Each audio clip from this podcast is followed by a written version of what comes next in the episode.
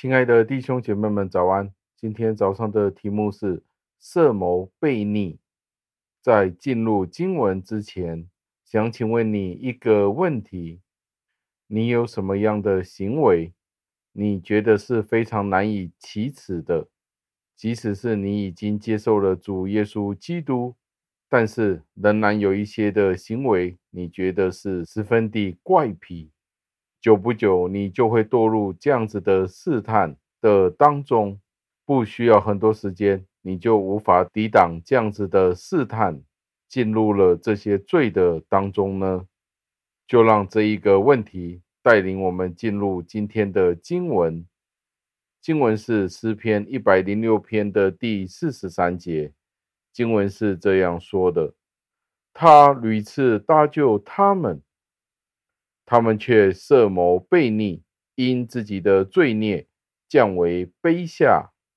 感谢上帝的话语，释经家是这样子的解释这一段的经文。他说：“人是需要重生的这一个奇迹，为什么呢？因为如果不是重生，从内到外得到改变，人其实是不会有真正的生命的转变的。”他说到：“世界上面的人，他们纵然受了许多的刑罚，透过有可能是上帝借着其他的人，借着不同的事物，以至于我们受到这些刑罚，或者不是刑罚，而是祝福，以至于有些人是一辈子都得到许多的祝福，没有受过任何的责打，而他们也不会自己察觉到。”有什么事情是做的不对的？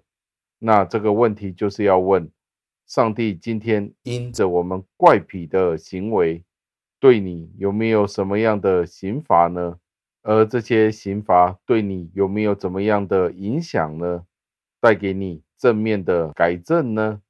释经家在这里就是说到，就算是这些的责罚、责打，到今天我们仍然没有完全地。去将我们的恶行扭转过来，这就更显得我们人性的邪恶和叛逆是如此的真实与明显的。诗人在这里就这样子的推论，他说：“人心里面可真的刚硬，是仍然继续着的。纵然上帝给过了我们许多的好处，但是我们仍然没有因为这些的好处。”而去顺从上帝，的确是如此的。我们实际上的情况是，在患难之中，在呻吟哀叹当中，当上帝救赎了我们，减轻了我们那些的刑罚，但是试问之后，我们又重新地落入在这些的试探试炼当中，而且我们也陷入那些罪的里面的时候。那请问，我们这样子的一个背道，还有什么样的可能性被原谅呢？我们在这里要谨记，我们在这里所面对的是人自己的一面镜子。当诗篇这样子写的时候，也反映了以色列人当时的情况。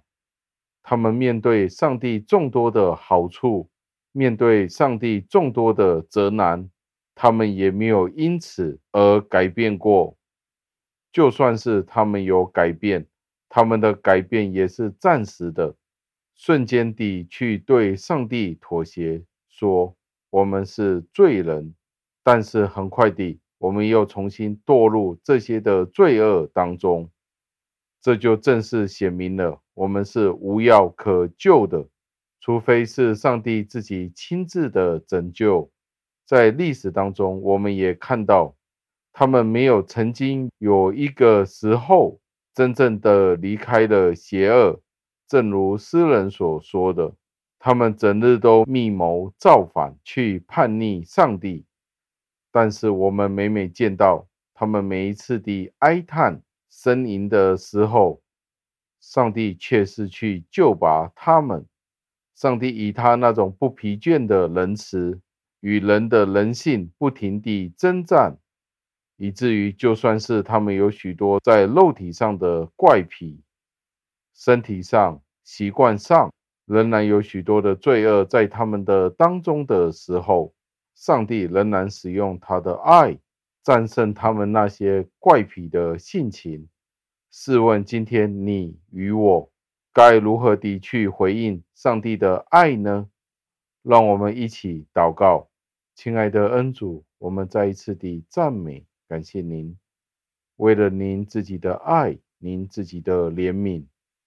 经常地去提醒着我们，我们总是去犯罪之后认罪悔改，但是不久以后我们就回到原地了。我们的状况有时候我们自己也觉得相当的讨厌。